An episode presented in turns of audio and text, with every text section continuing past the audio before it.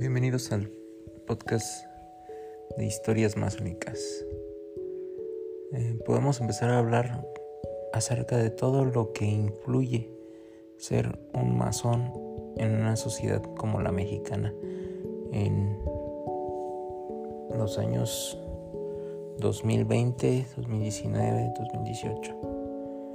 Comenzaré por explicarles que la masonería en realidad es una escuela filosófica que tiene como objetivo engrandecer el alma y que está muy de la mano con muchos de los temas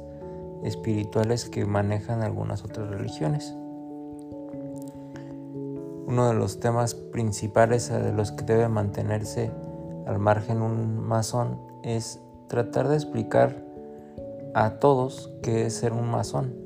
pues uno de los principales problemas de, tratar de explicarle a las demás personas que son qué es un masón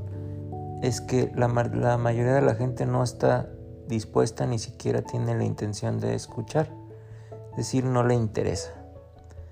Sin embargo, es bastante prometedor entender que mucha de la gente, que así como hay mucha gente que está interesada